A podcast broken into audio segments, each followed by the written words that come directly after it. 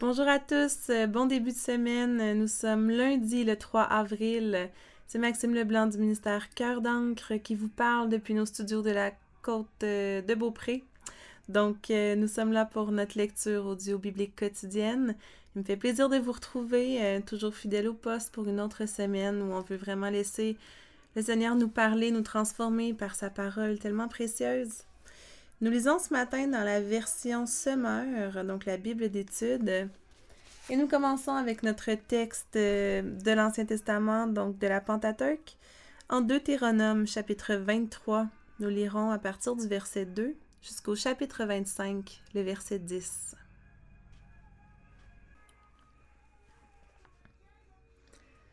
Aucun homme dont les testicules ont été écrasés ou dont le membre viril a été mutilé ne sera admis dans l'assemblée de l'Éternel. L'homme né d'une union illicite et ses descendants jusqu'à la dixième génération ne seront pas admis dans l'assemblée de l'Éternel. Les Ammonites et les Moabites ne seront jamais admis dans l'assemblée de l'Éternel, pas même leurs descendants de la dixième génération. En effet, lorsque vous êtes sortis d'Égypte, ils ne sont pas venus vous accueillir sur votre route avec du pain et de l'eau. Au contraire, ils ont soudoyé contre vous Balaam, fils de Béor, et l'ont fait venir de Pétor en Mésopotamie pour vous maudire. Mais l'Éternel votre Dieu a refusé d'écouter Balaam, et il a changé pour vous la malédiction en bénédiction, car l'Éternel votre Dieu vous aime. Tant que vous vivrez, vous ne conclurez pas de traité de paix et d'amitié avec eux. Vous ne considérerez pas les Édomites comme abominables, car c'est un peuple frère. Vous ne tiendrez pas non plus les Égyptiens pour abominables, car vous avez séjourné dans leur pays. Les membres de ces deux peuples pourront entrer dans l'assemblée de l'Éternel à partir de la troisième génération. Lorsque vous partirez en campagne pour faire la guerre à vos ennemis, vous éviterez avec soin tout ce qui est mal, si l'un des hommes devient rituellement impur pendant la nuit par suite d'une émission séminale, il se retirera du camp et n'y rentrera pas pendant la journée. À l'approche du soir, il se lavera et au coucher du soleil, il pourra réintégrer le camp. Vous désignerez un endroit à l'extérieur du camp où vous pourrez vous retirer pour satisfaire vos besoins naturels. Chaque soldat aura une pelle dans son équipement et lorsqu'il se rendra à l'écart, il creusera d'abord un trou et en partant, il recouvrira ses excréments. Car l'Éternel votre Dieu parcourt votre camp pour vous protéger et pour vous donner la victoire sur vos ennemis. Tout votre camp doit donc être tenu pour saint, et Dieu ne doit y voir rien d'inconvenant qui l'obligerait à se détourner de vous. Si un esclave s'enfuit de chez son maître et vient se réfugier dans votre pays, vous ne le ramènerez pas à son maître, il pourra demeurer parmi vous, dans votre pays, à l'endroit qui lui plaira, dans l'une de vos villes où il se trouvera bien. Vous ne l'exploiterez pas. Il n'y aura pas de prostituée sacrée parmi les filles d'Israël, ni d'homme qui se livre à la prostitution sacrée parmi les Israélites. Vous n'apporterez jamais dans la maison de l'Éternel votre Dieu, pour l'accomplissement d'un vœu, le salaire de la prostitution d'une femme ou d'un homme, car l'un et l'autre sont en horreur à l'Éternel votre Dieu.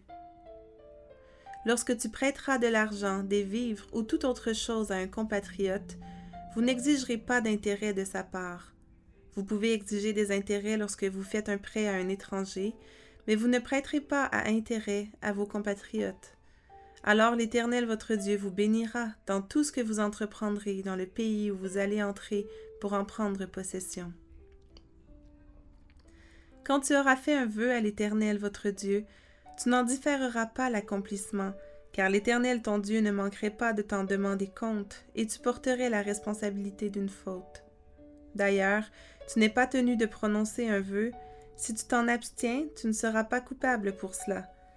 Mais si une promesse a franchi tes lèvres, tu dois la tenir et accomplir le vœu que tu auras librement fait à l'Éternel ton Dieu de ta propre bouche.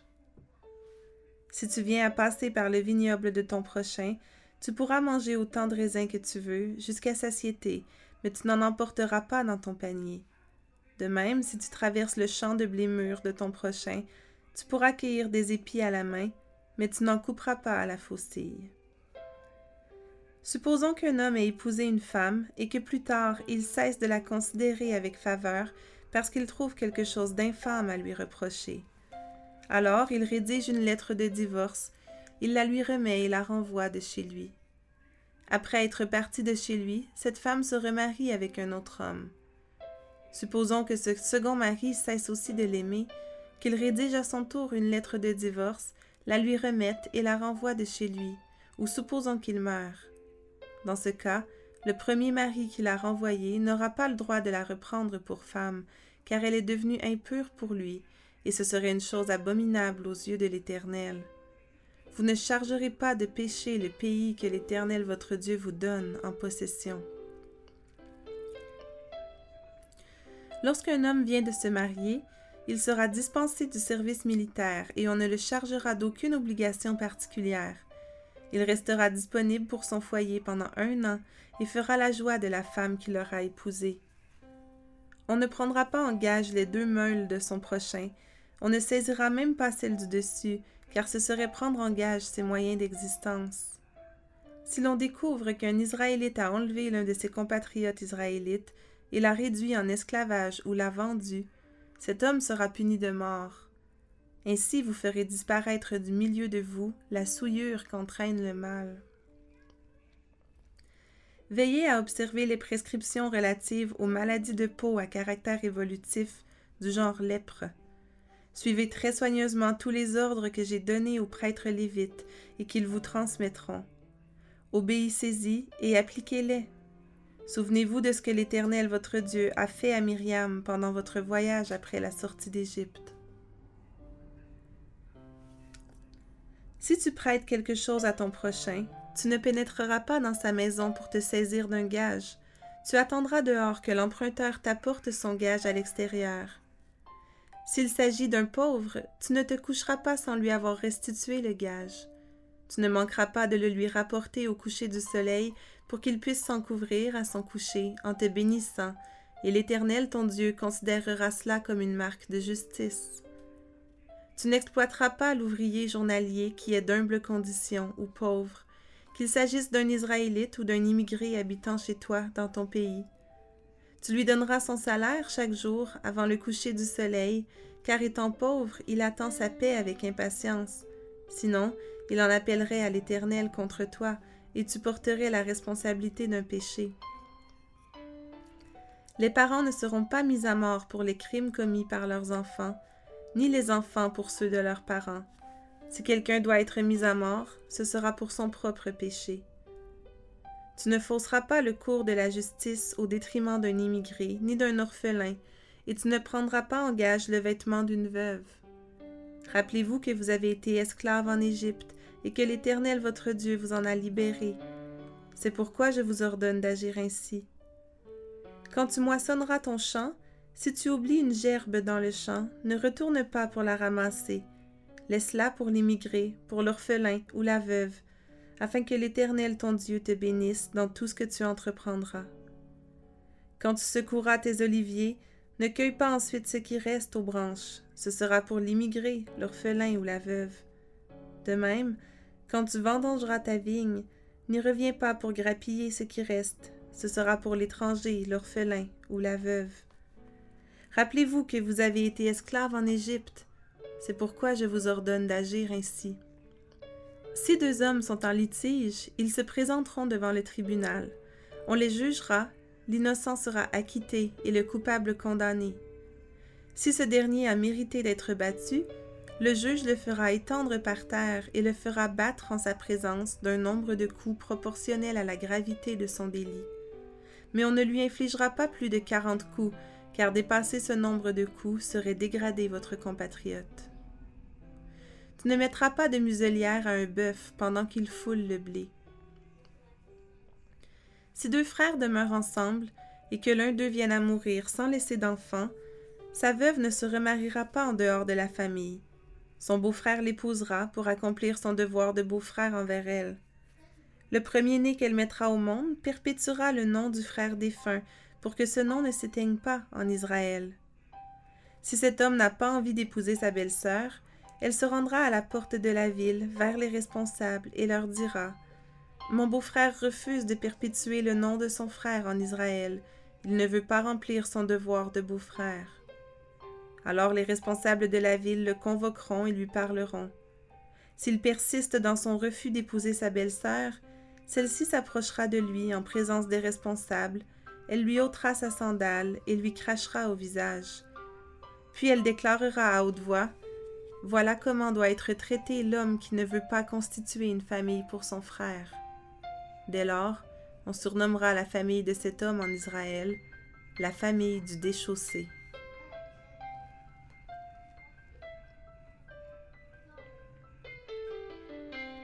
Lisons maintenant le psaume 75. C'est un psaume composé à une époque où des nations païennes faisaient peser leurs menaces sur la sécurité d'Israël. C'est un psaume qui affirme la souveraineté de l'Éternel, qui va exercer son jugement sur les méchants et les arrogants. Nous verrons que des paroles de louange encadrent le corps du texte composé de deux strophes, la première constituée d'une déclaration du Seigneur, la seconde de la confession du psalmiste. Ce psaume s'intitule, dans la Bible d'études version Semeur, Dieu jugera le monde. Au chef de chœur, psaume d'Azaph, à chanter sur la mélodie de Ne détruis pas. Nous te célébrons, ô Dieu, nous te célébrons. Nous proclamons qui tu es, qu'on raconte tes merveilles. Lorsque viendra le moment que j'aurai fixé, a dit l'Éternel, je rendrai justice avec équité. Si la terre tremble avec tous ses habitants, moi j'en affermis les bases. Je déclare aux arrogants, trêve d'arrogance, et aux gens méchants, ne levez pas votre front. Ne le levez pas si haut contre le Très-Haut. Cessez de parler avec insolence. Car ce n'est pas de l'Orient ni de l'Occident et ce n'est pas du désert que vient la grandeur. C'est Dieu seul qui juge, il abaisse l'un, il élève l'autre. L'Éternel tient dans sa main une coupe pleine d'un vin âpre et mélangé. Il en verse aux méchants de la terre qui devront vider la coupe en buvant jusqu'à la lie. Moi, je chanterai sans cesse, je célébrerai le Dieu de Jacob. Il brisera l'arrogance de tous les méchants tandis que le juste pourra marcher le front haut. Enchaînons avec la lecture du proverbe de ce matin qui se trouve dans le livre des Proverbes chapitre 11, versets 29 et 30. Celui qui sème le trouble dans sa famille héritera le vent, et l'insensé deviendra l'esclave du sage. Le fruit que porte le juste est un arbre de vie, et celui qui est sage gagne les autres.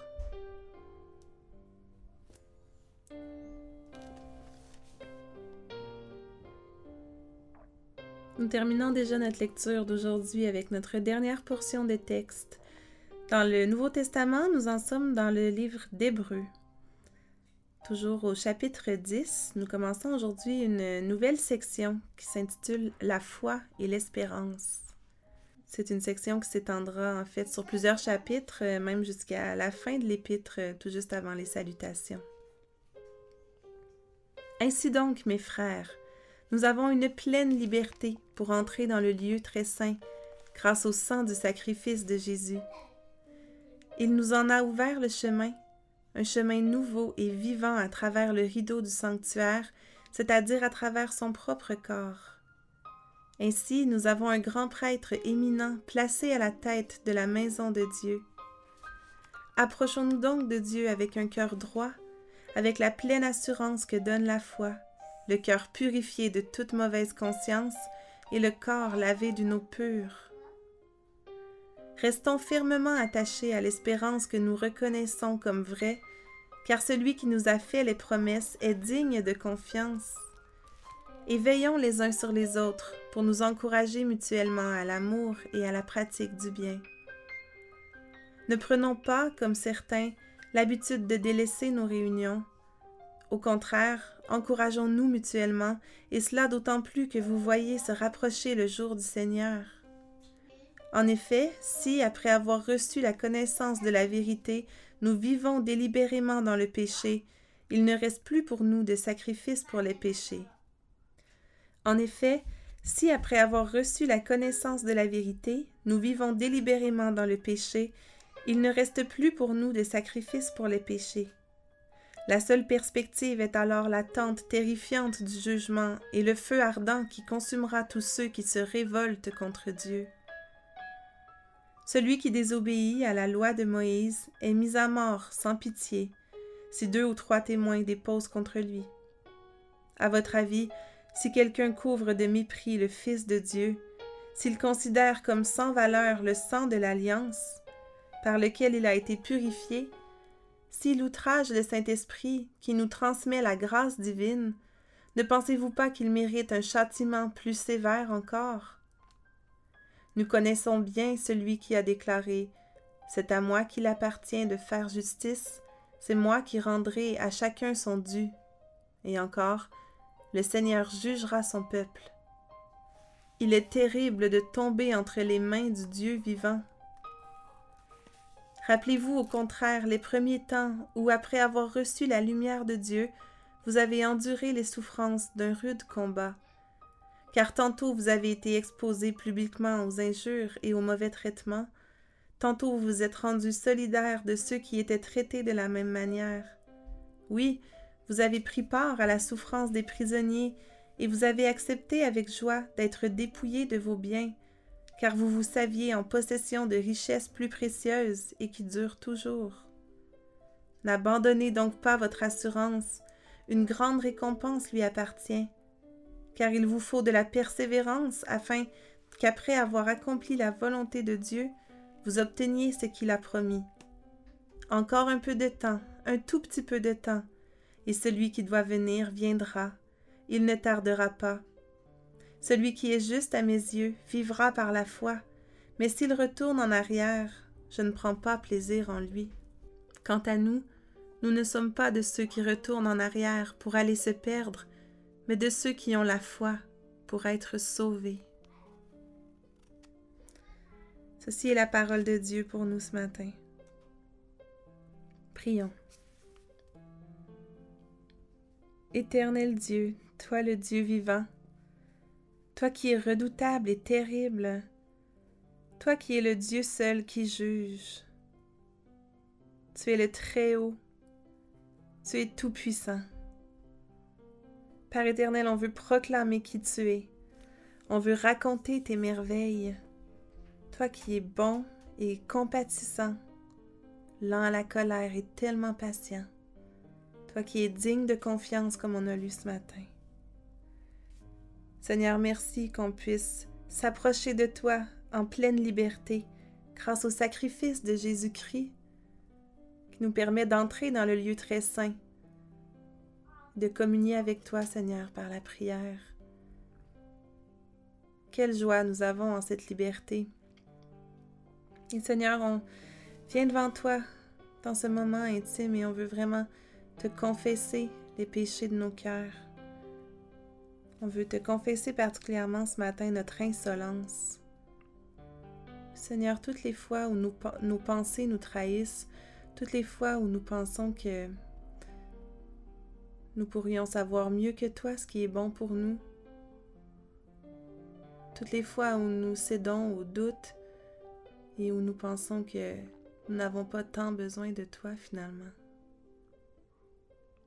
Seigneur, pardonne-nous toi qui connais toutes nos pensées.